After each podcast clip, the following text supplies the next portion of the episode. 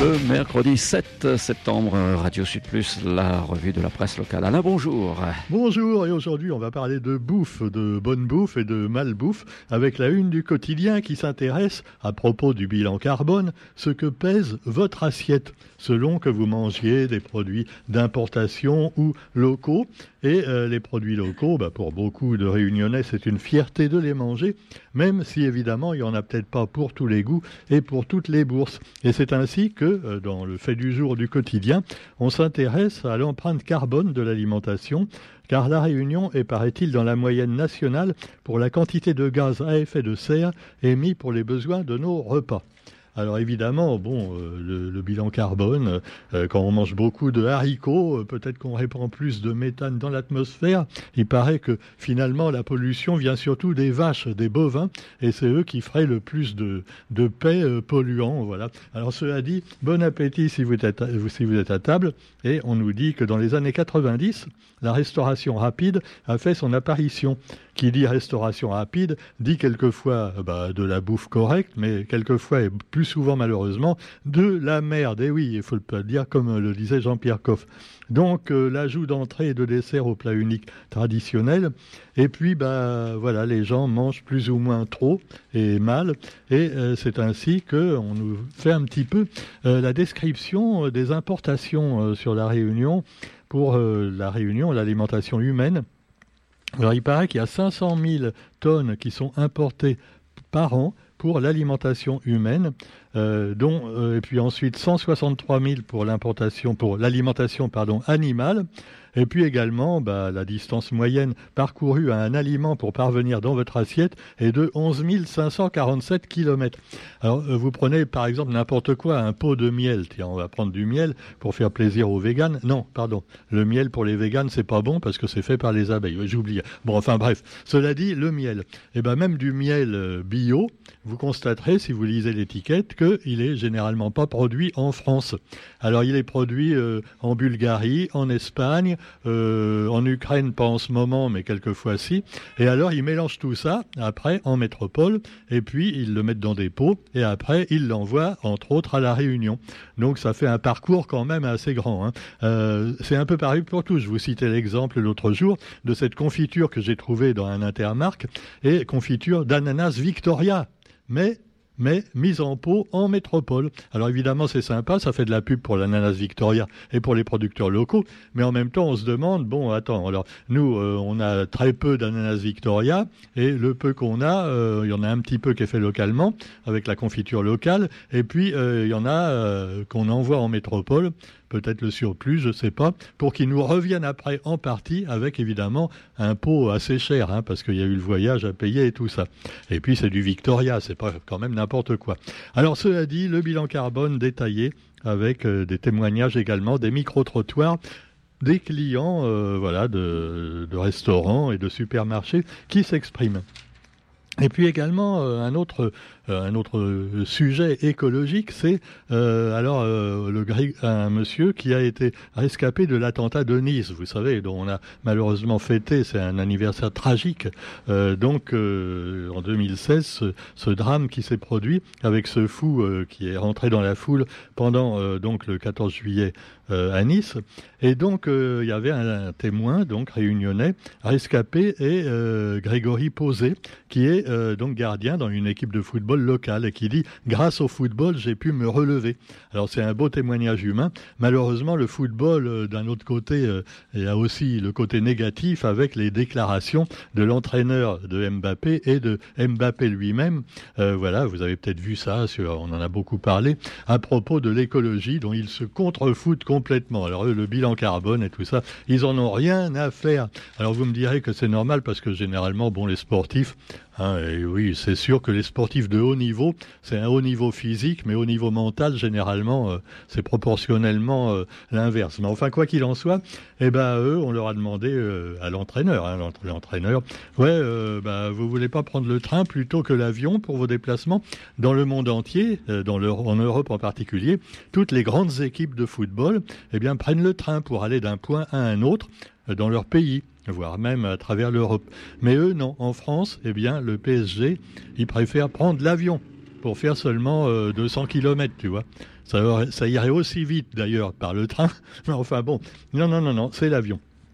Alors suite au propos de l'entraîneur de Mbappé et de Kylian Mbappé lui-même, parce que euh, pendant l'interview, il s'est plié en deux sur... Ah, il rigolait le mec, ça le faisait rire. Ah, mon entraîneur, il est vachement intelligent. Hein. Ah, qu'est-ce qu'il a bien répondu aux journalistes L'écologie, mais on s'en fout. Bon sang. Alors Kylian Mbappé a été pris d'un fou rire lundi au Parc des Princes face à un journaliste posant une question sur le déplacement en avion du PSG samedi à Nantes.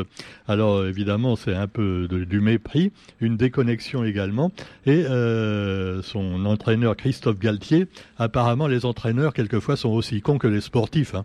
Ah bah ouais, bah sinon, il serait pas entraîneur, hein, c'est sûr. Et alors, euh, vous me direz que le public, c'est un peu pareil. C'est comme pour les influenceuses. Hein. Voilà. Bah ouais, on dit, ouais, les influenceuses, qu'est-ce qu'elles sont connes. Mais non, elles sont pas connes du tout. Elles sont très intelligentes. Elles gagnent beaucoup d'argent avec le pognon des crétins et des crétines qui les écoutent. Et eh ben, les footeux, c'est pareil. Si vous alliez pas donc euh, euh, voir les, les footballeurs, ils gagneraient moins de pognon et ils ne seraient pas arrogants comme ça quand on leur parle d'écologie. Donc, euh, bah, ils vont peut-être recourir au char à voile la prochaine fois pour les déplacements du PSG. C'est ce qu'avait dit l'entraîneur, pour euh, pas émettre de carbone. Ouais, enfin, c'est pas évident. Hein. Bon, quoi qu'il en soit, vous avez quand même des, gens un petit peu plus sympathiques dans le sport. Par exemple, l'US Open de tennis. Alors évidemment, vous avez les grands qui jouent comme Nadal, et euh, pour son retour à New York depuis son titre en 2019, eh bien, il est quand même tombé de haut, Raphaël Nadal.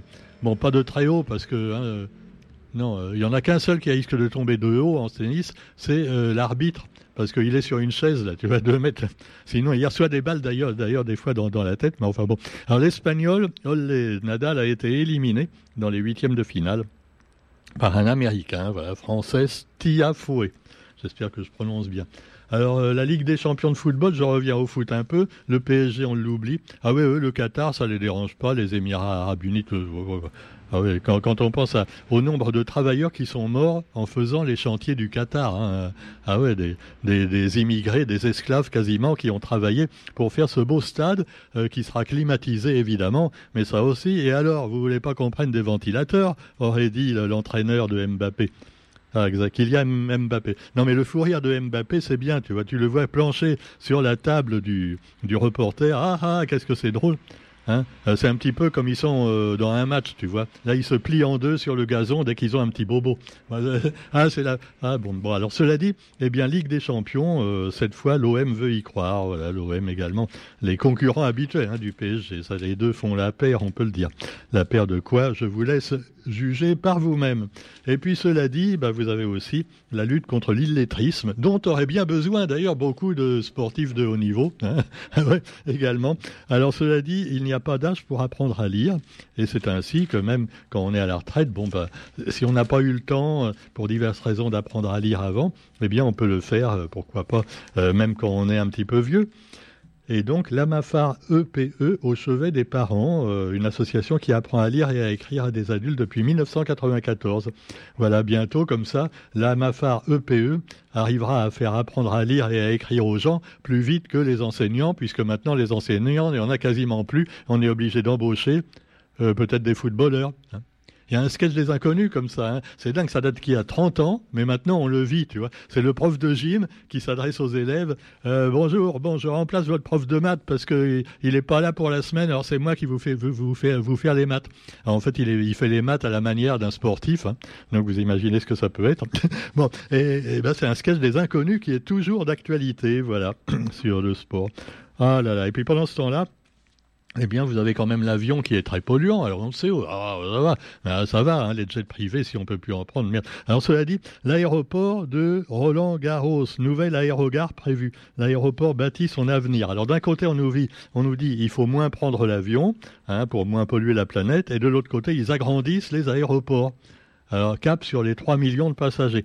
Alors, il faudrait savoir ce qu'on veut. Hein. Non, mais je sais pas. Moi, je dis ça. Hein. Ah ouais, mais on a besoin de voir la famille en métropole. Hein, oui, d'accord. Mais dans l'autre sens aussi. Ah, si on n'avait pas de touristes, euh, il y aurait du chômage. Euh, de toute façon, on va tous crever du réchauffement climatique. Euh, enfin, c'est une autre histoire. Ou alors de Poutine. Ah là là, alors Poutine. Alors, on y revient. Que la centrale nucléaire qui est bombardée par les Russes. Oh, les méchants Russes. Alors, cela dit, bah, on surveille pour voir s'il n'y a pas de fuite.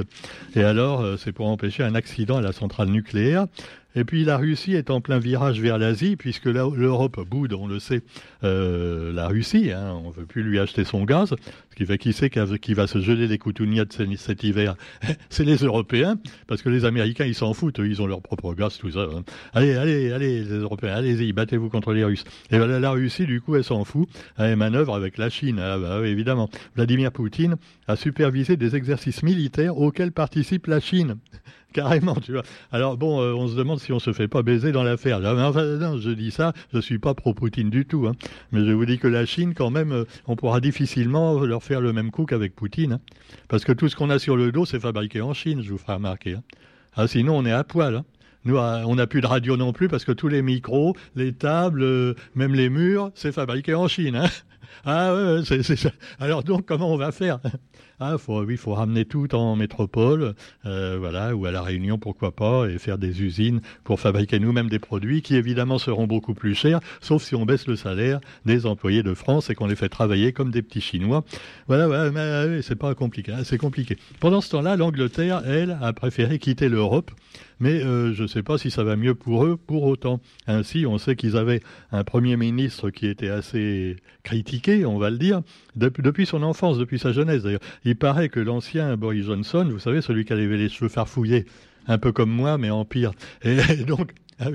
Non, parce que Roger me dit, moi je ne ressemble pas du tout à Boris Johnson, je ressemble plutôt au professeur Raoult. Alors je ne sais pas, de sa part, dans sa bouche c'est un compliment, hein, parce qu'il est complotiste. Mais enfin, moi je ne sais pas. Alors quoi qu'il en soit, eh bien, le gouvernement Trousse, c'est le nouveau gouvernement, donc qui est entré à Downing Street, la nouvelle première ministre.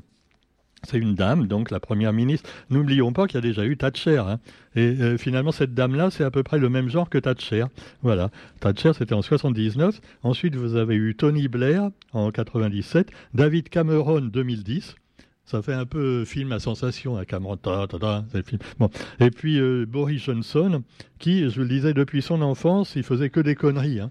Euh, il emmerdait ses copains, il insultait les professeurs, et alors finalement, il est devenu Premier ministre. Ben, c'est comme ça hein, quand on veut réussir dans la vie. Alors cela dit, euh, Lise, Lise Trousse, 2022, voilà, c'est une dame qui paraît charmante comme ça, mais attention, c'est un peu comme Margaret Thatcher. Hein, euh, eh oui, euh, peut-être que Renaud pourra refaire sa chanson pour Lise Trousse.